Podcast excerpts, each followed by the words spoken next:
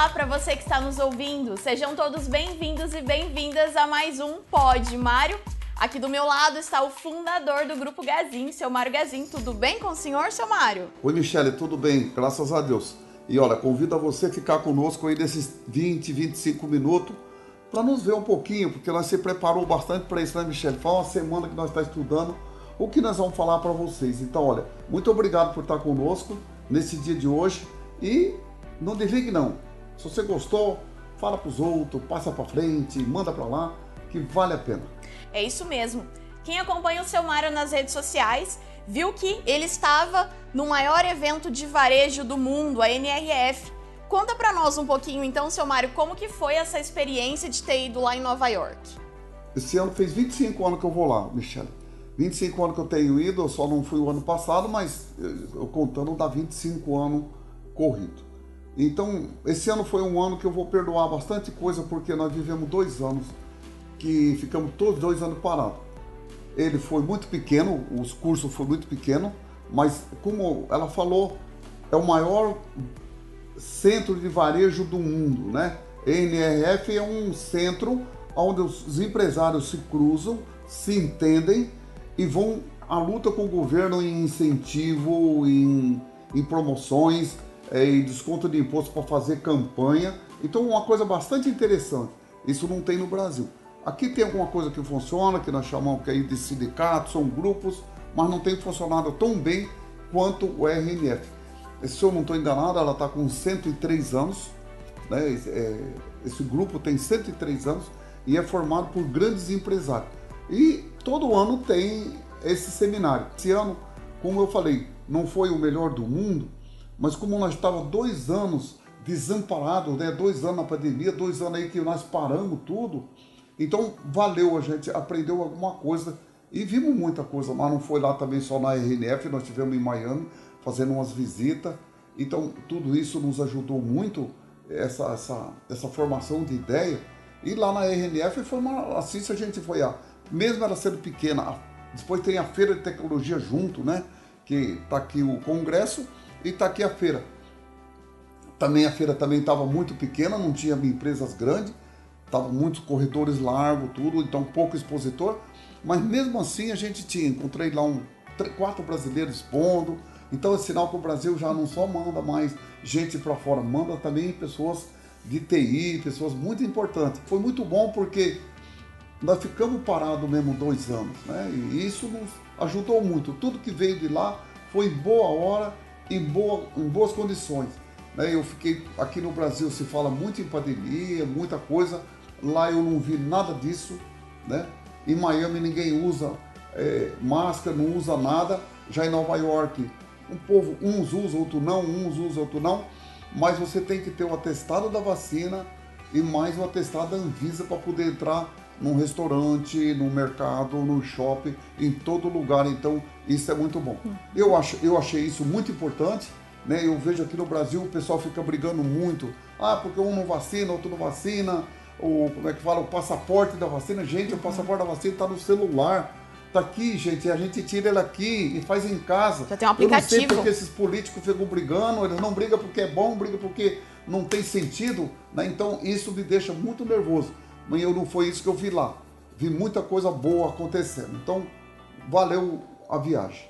Seu Mário, e a gente está muito curioso então para saber quais foram as tendências para esse ano de 2022 para o varejo. Conta um pouco para nós. A tendência lá só se falou naquele meta... metaverso. Metaverso. Né? Não se fala em outra coisa em metaverso. Mas como eu sou, eu sou já idade bem mais, mais velho um pouco, o metaverso para mim é um problema sério, porque isso é coisa para jovem, né? Hoje eu vi um, eu estava na minha internet e eu vi, eu por exemplo, quando fui falar de ontem da metaverso, eu, eu não sei o que falar, porque eu não, nunca vi nem isso, mas lá se falava, falava, falava, mas é um mercado do futuro, né? Uma coisa assim que vem para ficar, não tem jeito, porque são as crianças que estão mexendo, tá ali, um mexendo com o outro, isso é uma coisa que é boa, porque é mudança, é transformação, é tecnologia e uma tecnologia para essa meninada que estão aí começando a vida, aprendendo a fazer alguma coisa. Então, muito interessante. Eu, eu vi que uma senhora botou lá para vender um perfume, ela vendeu 100 mil vidros de perfume em dois minutos no metaverso. Então, isso é muito bom, eu acho que valeu a pena a gente ouvir. Eu não sei falar muito para vocês, mas hoje eu vi qualquer coisa na internet e era um senhor que já não era muito jovem, né? E ele falou bastante, então, ele falou muito mais. Ele explicou o que é todo esse processo aí. Mas são coisas que daqui a pouco todo mundo está no celular mexendo e vai ver isso com toda certeza, né? É, e tem mais alguma tendência, assim, para o varejo que o senhor viu lá e gostaria de aplicar aqui na Gazin, seu Mário? Com toda certeza, né? Tem bastante coisa nova, aí, principalmente na área de tecnologia. O que a gente nota é que os investidores vão começar a tirar o pé desse mercado que não é maduro. Uhum. Né? Então, isso vai fazer com que os, pelo que eu senti, que o preço tem que igualar o preço da internet com o preço do varejo físico, né? E isso é muito interessante. Eu vejo na minha casa, por exemplo, minha mulher lá pede uma pizza. Né? E ela fala, nossa senhora. Aí eu chego lá, eu vejo ela pagar tudo, né? Eu falei, eu, eu compro essa pizza 10 reais mais barato. Aí ela fala, mas como? Eu vou lá buscar. Né? Então não tem nada nesse mundo, gente, que é de graça. Não tem de graça. Eu sempre nós falamos aqui na Gazin que não existe almoço de graça, né? Se um dia eu convido você, filha, para ir lá em casa almoçar, um dia você vai me convidar para ir na sua. Sim. Né? Isso faz parte. Então não tem almoço de graça. Então todo mundo está aí. Eu acho que então é uma coisa que vai começar, a internet começa a amadurecer agora. Isso vai dar um, um choque muito grande. Então eu acho que isso é muito bom. Né? Eu acho que está aí uma coisa nova. Legal, seu Mário. É, e, e, o senhor está falando muito de inovação, e a gente sabe que tem muitos empreendedores que têm resistência à mudança, têm resistência à inovação. E eu queria saber se o senhor já passou por isso, se o senhor, se o senhor já teve medo de realizar alguma mudança aqui na Gazin. Mas antes de eu falar de mim, vou falar do que eu vi lá. Tá né? bom. Eu vi lá um, eu não vou falar o nome aqui porque não é bom, né? Mas eu vi duas empresas assim. Uma é de perfume e outra de roupa. Né? E, e o, eu sei que o, o, de perfume tem 93 anos. E o dono, o fundador, está vivo. Né? E ele está vivo mesmo, ele manda ainda bastante pelo que eu vi lá, a pessoa falando, né? Porque eles querem criar uma coisa e a pessoa fala, não, mas eu sei fazer isso, eu faço, eu fiz isso a vida toda. Tá bem, mas as coisas mudam, né? Sim. A tecnologia mudou. O vidro que era de, de, de 30 anos atrás não é o mesmo vidro de hoje. É o perfume que era de 30 anos atrás, o cheiro não é o mesmo cheiro de hoje. Então, essa que é a grande mudança. Né? Vi também o, o da roupa, também que era a mesma coisa. Foi eu sempre fiz roupa, eu construí roupa a vida toda. Né? Mas e a moda? A moda, moda muda. muda. Né? Mudou muito isso, mudou o tecido, mudou uma coisa, mudou outra. E a pessoa fala, não, mas é isso. E aqui na Gazinha eu falo assim que eu sou até um, um velho de cabeça aberta. Eu acho que eu sou bastante cabeça aberta comparando com isso. Eu mudei bastante coisa. Eu acho que tudo que é mudança, gente, não pode começar na, no, na base da pirâmide, embaixo. Tudo que é mudança tem que começar de cima para baixo. Né? Somente quando se fala em tecnologia. Se alguém falar, eu vou mudar numa empresa, a tecnologia da empresa, vou mudar isso, vou mudar aquilo na tecnologia, mas for as pessoas de baixo, né? Debaixo da pirâmide, uhum as pessoas do, do, do salão, de escritório, de fábrica, não muda. Ela só muda se vir de cima para baixo. Né? Lá em cima aceitar primeiro. Porque de fato, eu não vá pensar que eu também não sofro. Eu vejo aí vocês jovens fazer umas coisinhas, né? Eu falo assim, oh meu Deus, tá tudo errado. né? Mas eu falo, eu tenho que aceitar. Né? Eu preciso aceitar, porque o mundo mudou. E hoje, as pessoas mais velhas, para aceitar o jovem, Gente, tá difícil, mas aqui no meu escritório tem duas mesas. A do velho e a do jovem. Né? Eu nunca vai poder nessa sala aqui, tem dois, dois idosos. Também se tiver dois jovens, também não vai dar certo, né? Eu vou ter que a vida inteira ter um jovem do meu lado, porque o que eu sei fazer, ele também ainda muitas vezes não sabe. Mas o que ele sabe, eu não sei fazer. Né? Que é mexer com o computador, com, mexer para lá, colocar para cá aí fazer isso, fazer um link aqui. Eu não sei mexer com isso, eu tenho que dependo dele. Então, eu sempre digo aí nas minhas palestras que feliz do homem idoso que tem um, um jovem do lado. Né? E feliz do jovem que tem um idoso do lado que tem a cabeça um pouco mais aberta, né? com mais experiência. Porque, na verdade, eu tenho mais experiência do que você, viu, minha amada?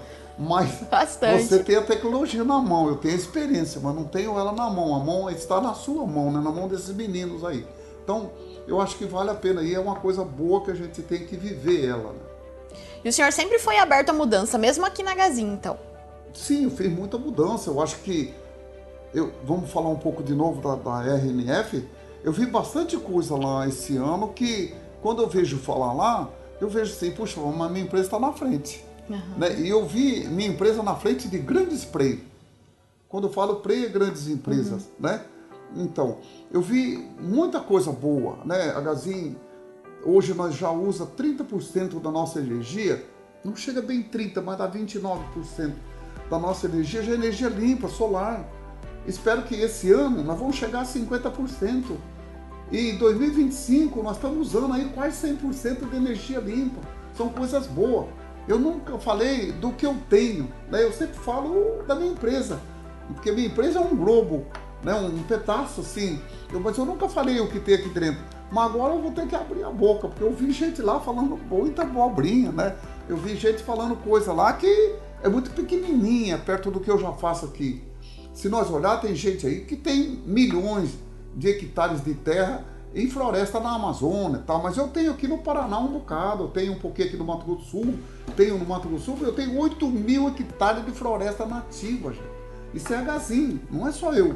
Né? Se eu juntei eu, meu irmão, eu fiz uma cálculo para. Eu cheguei aqui, a primeira coisa que eu vou fazer, vou somar quanto a Gazinho tem, quanto que meus irmãos têm.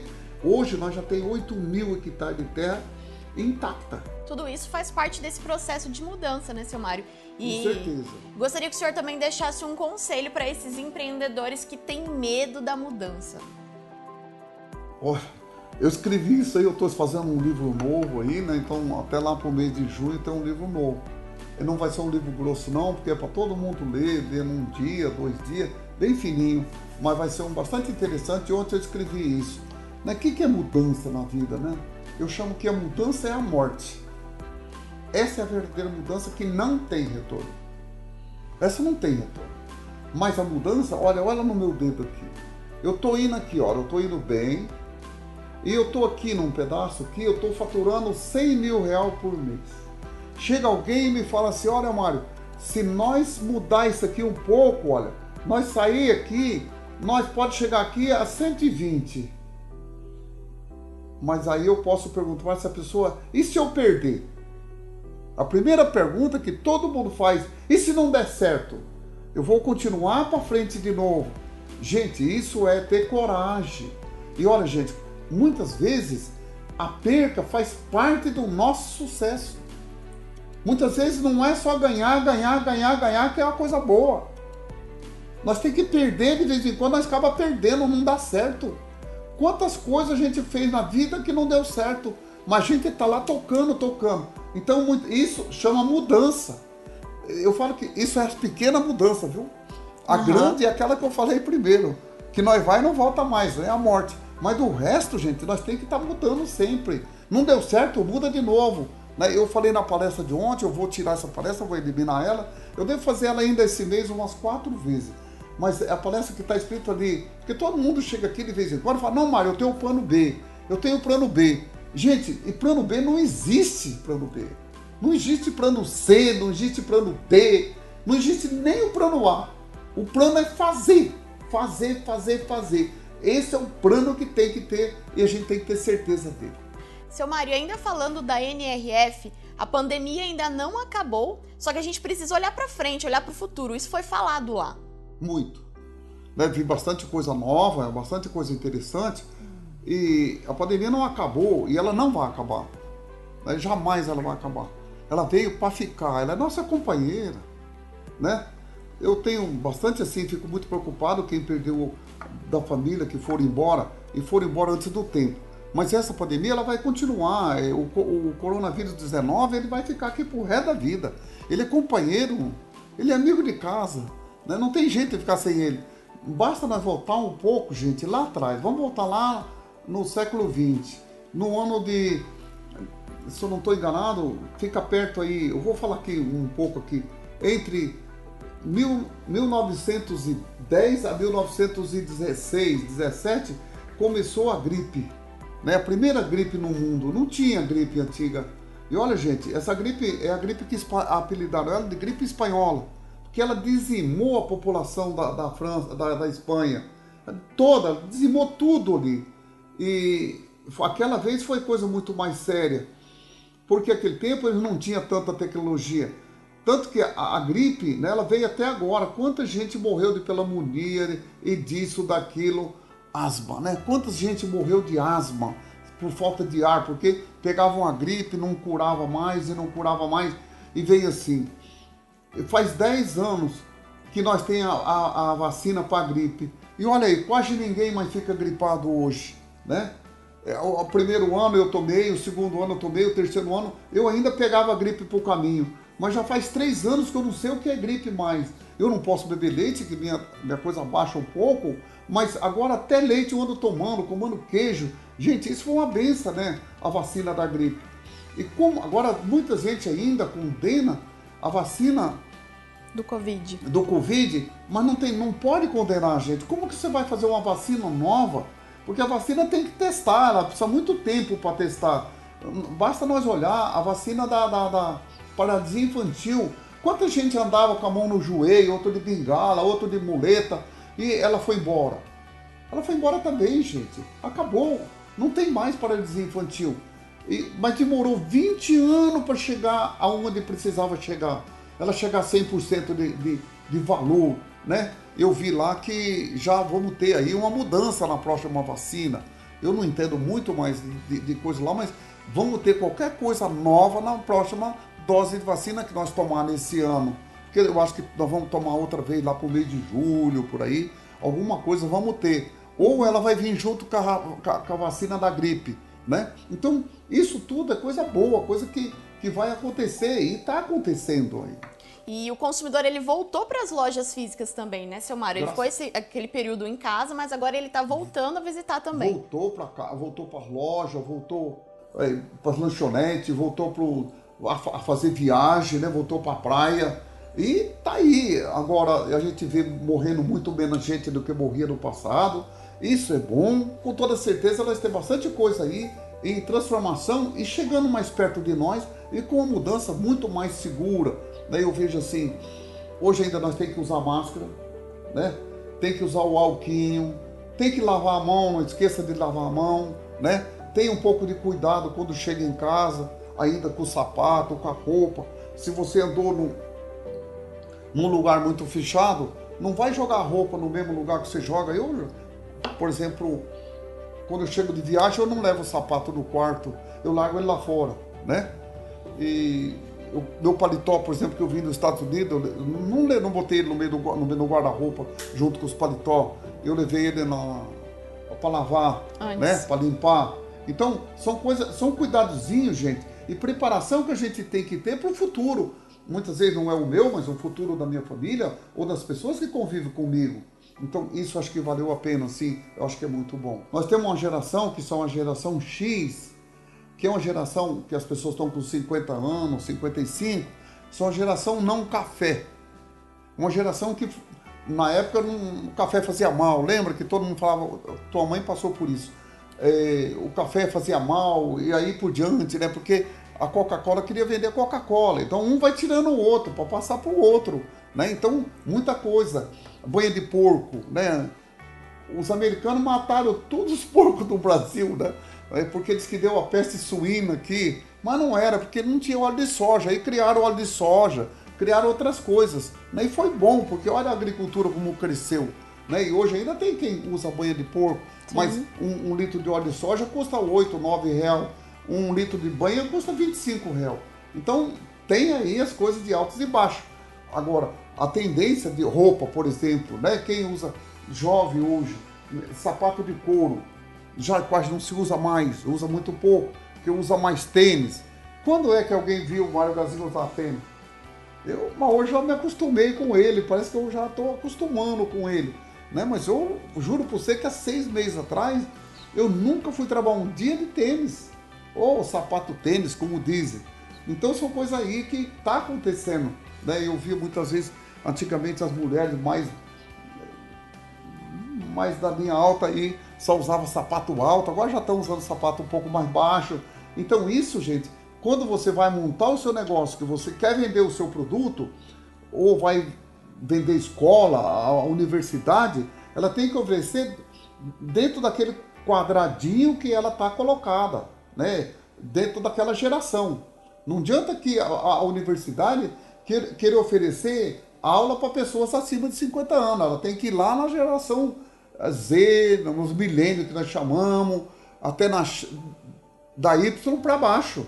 Porque daí para cima, gente, é sorte quando um peixe desse cai na rede. Né? Quando uma pessoa dessa vai. Então é aí. Agora, vender, por exemplo, geladeira, guarda-roupa, cama, colchão, eu já não posso ficar aí esperando vender para a geração, é, essa geração nova, que é a geração alfa, que são geração da nascida agora até os 16 anos. Eu vi, eu vi também lá nos Estados Unidos que tudo indica que essa geração vai ter uma mudança a partir do ano que vem. Já deve nascer uma geração nova. Me perdoa que eu não sei ainda falar o nome dela, né? Mas essa que nós estamos vivendo agora, você que tem um filho que tem aí de 0 a 16 para 17 anos, gente, é geração alfa. Acima dos 17 anos, até os 30 aí, é geração Z, que é dessa menina aqui. Ou, ou nós apelidamos de milênio, porque foi a molecada aí que mais mexeu, né? Eu, eu chamo até de, de barbinha, né? são os barbinhas, são as pessoas que são clique no, no, nos computadores, são os barbinha mesmo, né? Então, cada nicho de mercado, você tem que ver naquilo que você, na, na, na geração que você é mais preparado e, e daí por diante. Seu Mário, mais uma vez, lá na NRF também foi falado das pessoas no centro. As pessoas elas não ah. vão ser substituídas, né? E falou também do papel do líder. Vamos falar do centro. Você me lembra do líder. O centro hoje, gente, é porque o cliente, como ele está voltando para o mercado, né? E para as coisas, ele está no eixo, né? Ele está bem no eixinho mesmo ali, ele está no eixo ali. E esse aí eu vou ficar lá, mas o cliente está no eixo. E, e, e, o comerciante? O vendedor está onde? Aonde está? Onde está o vendedor? Né? Onde está o, o, o Prey? Né? As lojas? Onde elas estão?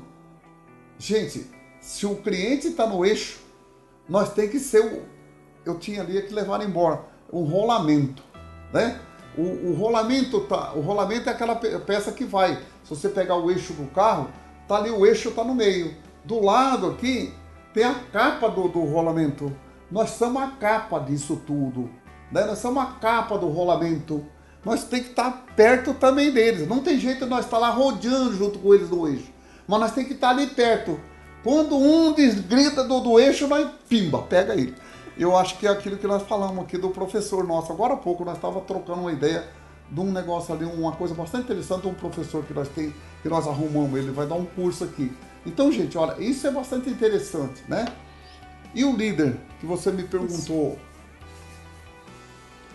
eu vi bastante coisa lá do líder, né? dos líderes aí, de grandes spray, de grandes fábricas, né? O líder, gente, é uma, é uma coisa fantástica. O líder não é uma, não nasceu pronto. A gente vai se aperfeiçoando, é criando, se juntando com o outro um tem mais liderança numa, num, num, setor, o outro tem mais liderança no outro. E assim por diante, né? Não vai levando as coisas assim.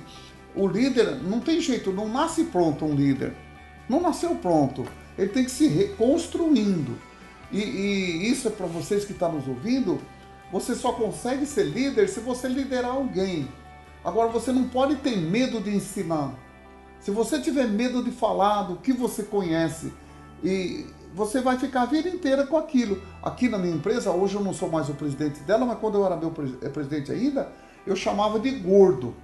O que, que era gordo? Não era gordo de gordura, não. É gordo de sabedoria. Porque ele, aprend, ele aprendia e segurava para ele, ele não repassava para fora. Né? E eu acho que a coisa boa é quando você aprende uma coisa aqui, você joga para fora, você dá ao outro. E quer dizer, você deu oportunidade da outra pessoa aprender. Porque, como agora, eu já faz muitos anos, não é só nos Estados Unidos que eu fui, mas eu já fui em 1970, eu não lembro bem o ano, então vai ficar aí, eu já escrevi no meu livro, mas deve ter sido entre 71 a 73. Eu fui no Chile, gente, de ônibus. Cinco dias, cinco noites andando de ônibus. Para ir ver um seminário. Né? E vi lá, gente, a última pessoa que falou, sabe quem foi, gente? Uma, para quem estudou administração aí, Peter Brack, é isso que fala? Isso. Mas tudo aquilo que eu entendi, eu trouxe aqui, gente. Eu falo que minha empresa cresceu desse dia para cá. Desse dia para cá que ela pegou robustez, né? Que ela começou então a caminhar.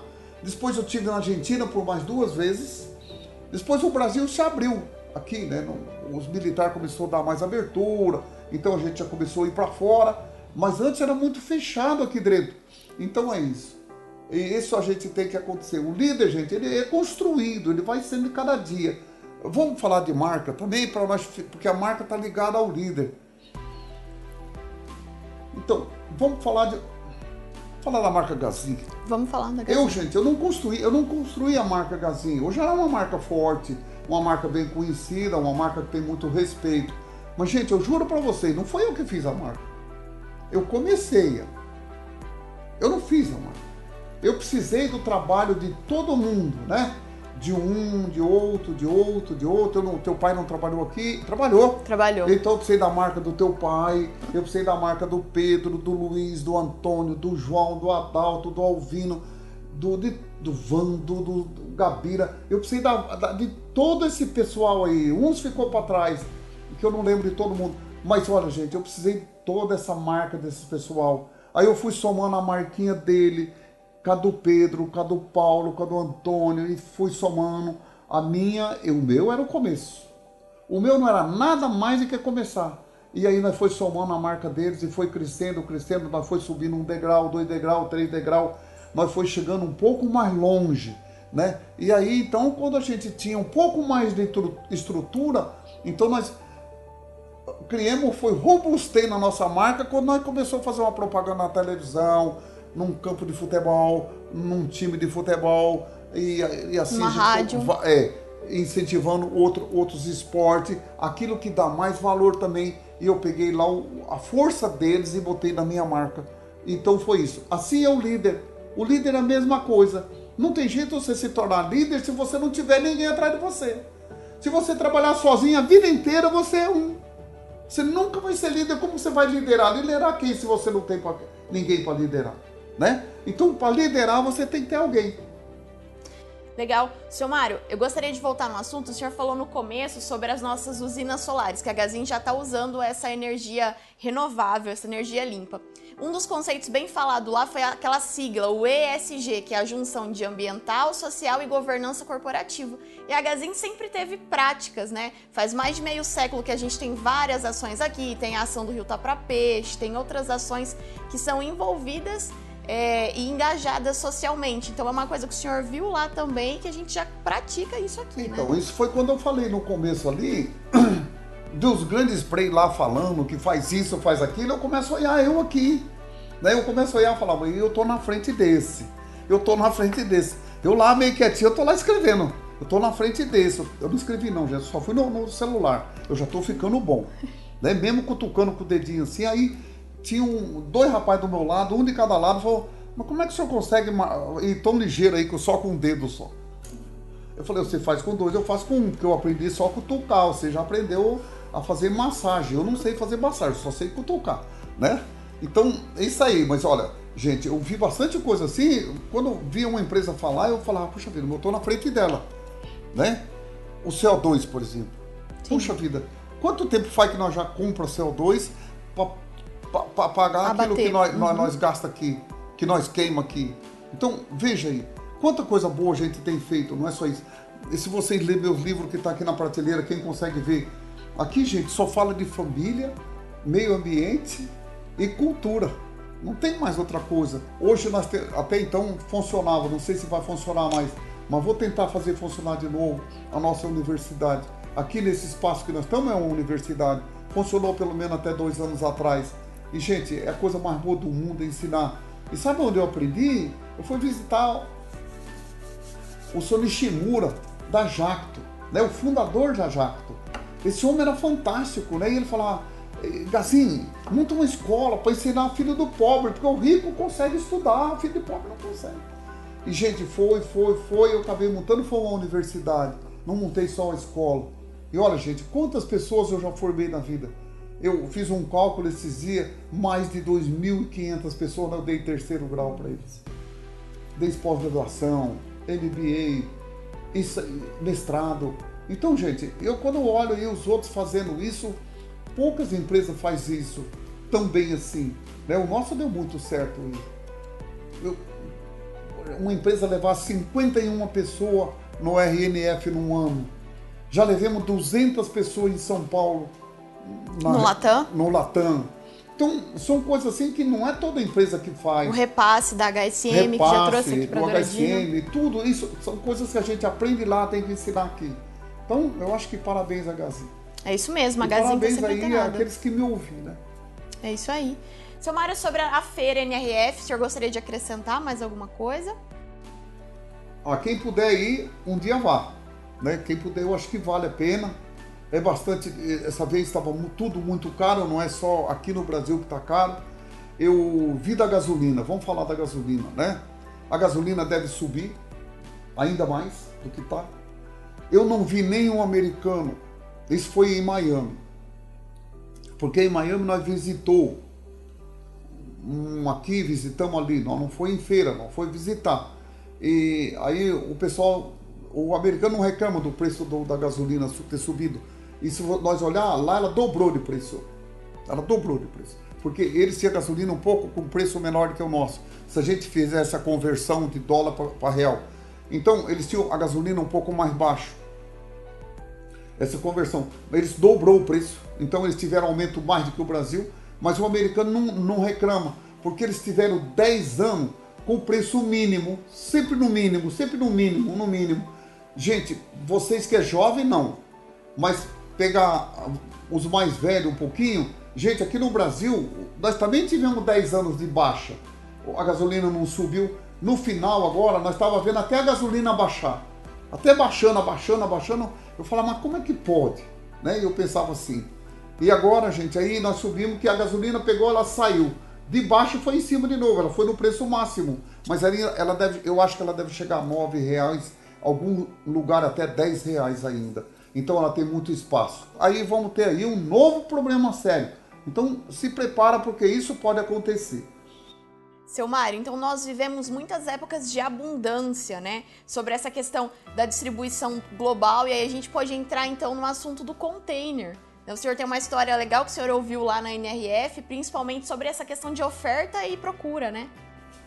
Então, gente, olha, nós vamos viver ainda e um bocado de tempo ainda pela frente, né? Com falta de produtos aí, muitas vezes. Não é faltando todo o produto, mas basta um, uma crisezinha aqui para a gente ver, por exemplo, na China, na China se um, um, tem mil funcionários e um entrar com, com coronavírus, né? Ele entrou lá, ele está doente, a fábrica fecha, todo mundo vai para casa, fica acho que é décimo primeiro. Eu, aí eu estou um pouco aqui com a confusão aqui entre décimo primeiro e 11 dias. Mas ou 10 dias, fica parado 10 dias, eu sei que no 11 dias volta a trabalhar. É isso mesmo. Desce o primeiro dia, só que volta a trabalhar, fica até todo mundo parado. Agora, gente, essa fábrica fabrica um tipo de produto. A outra, ninguém faz todo o produto. Por exemplo, eu fabrico colchão, mas eu compro tecido de fora. Eu compro a linha de fora. Eu compro o ferro de fora. Se um desse produto falhar, eu paro aqui, porque vai parar de fechar colchão se faltar linha. Se faltar ferro, vai parar, não tem mola. Então, assim está acontecendo na China. Então, isso é um problema sério, porque ainda tem esse, esse problema. O segundo, que eu vi que todo mundo reclama e culpa isso, culpa aquilo, foi porque o frete, gente, eu, eu também reconheço isso. O frete estava. Sempre nós pagávamos o mínimo, mínimo, mínimo, mínimo. Agora nós estamos tá pagando o máximo, máximo, máximo. Simplesmente dobrou. Então, veja, eu, eu, vi lá uma história que eu.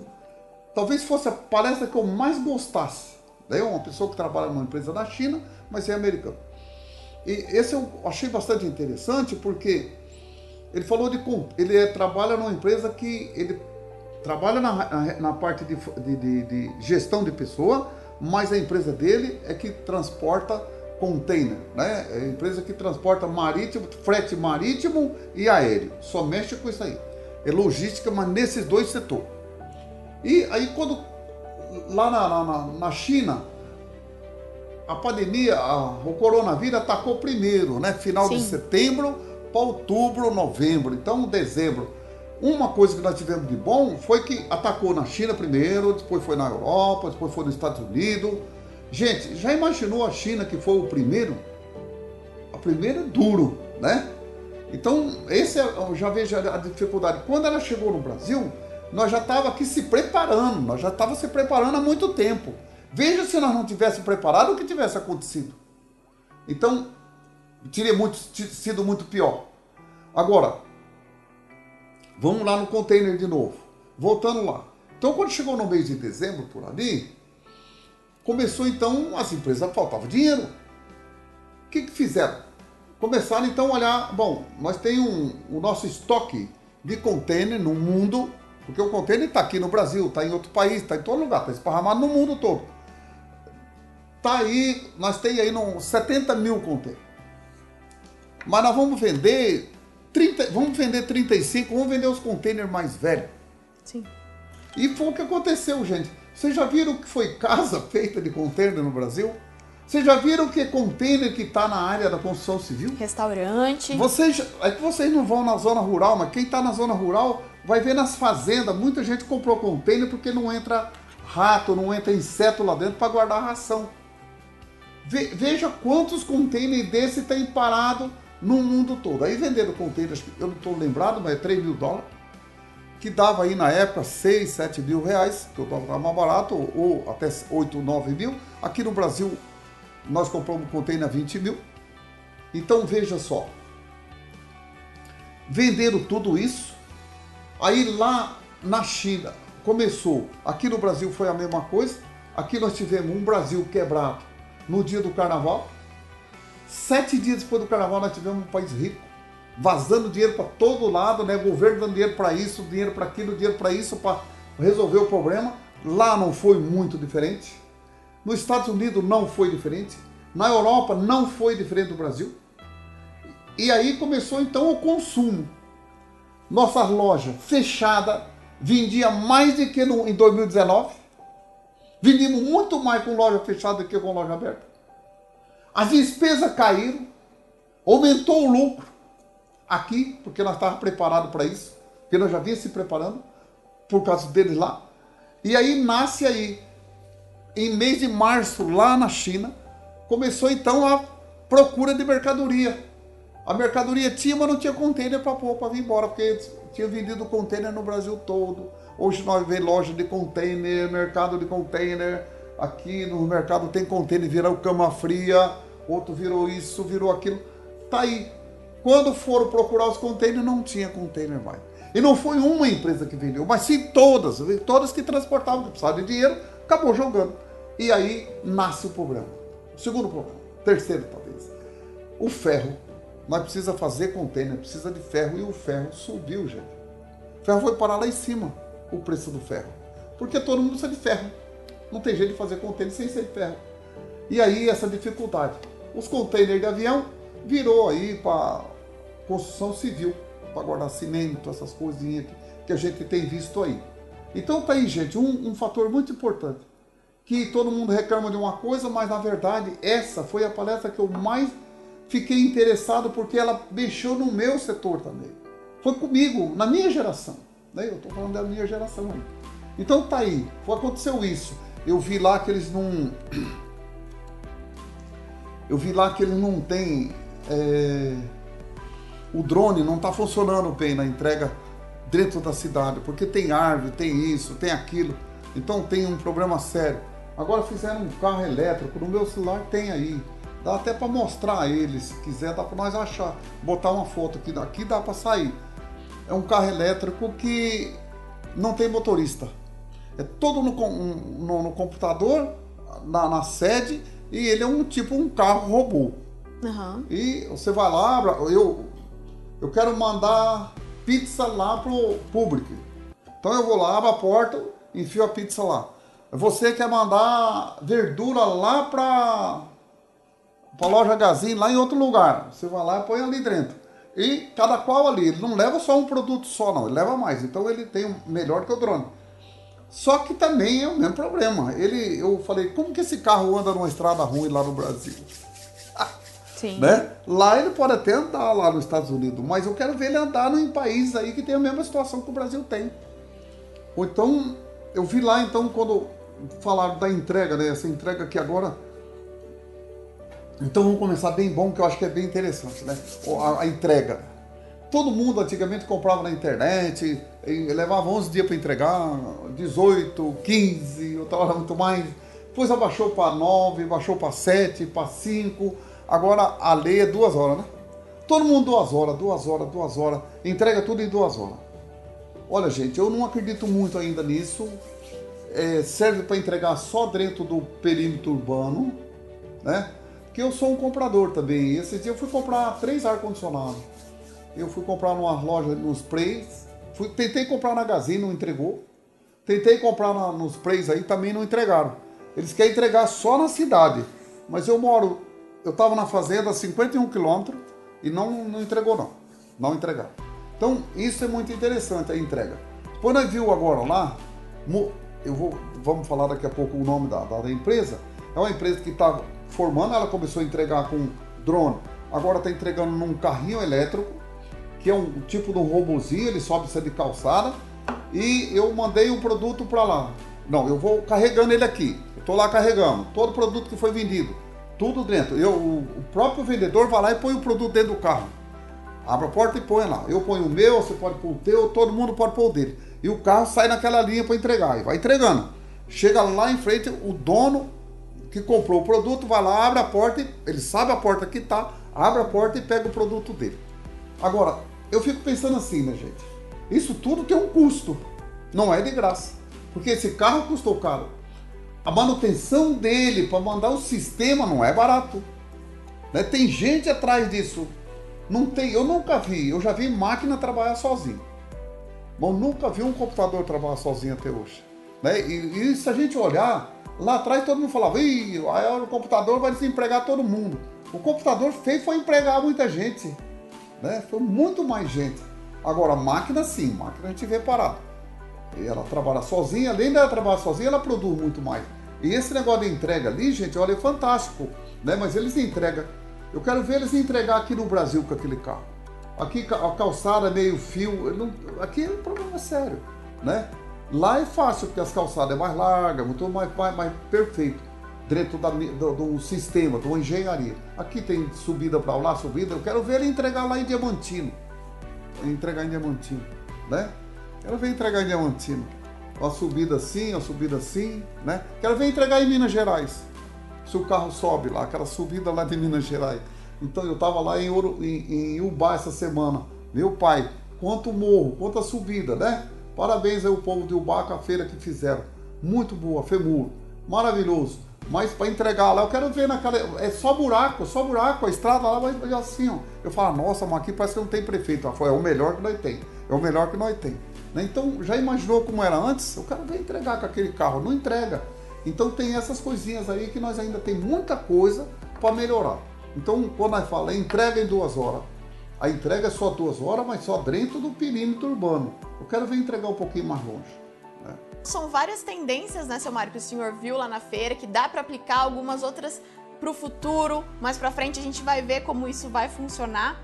É, e assim nós chegamos ao fim de mais um Pode Mário, eu quero agradecer vocês que ficaram com a gente até agora, o seu Mário pela simpatia de sempre. É... E é isso, até a próxima. Então, gente, muito obrigado e fica aí na rede. Se você gostou, repasse para todo mundo, para o amigo, para o colega, para as pessoas que você gostaram. E fica ligado em mim aí, no Pode Mário, em tudo aí. Você acabou de ouvir mais um Pod Mário. Muito obrigado pela companhia de sempre. E se você gostou do episódio, compartilhe com os amigos, compartilhe nas redes sociais e até a próxima.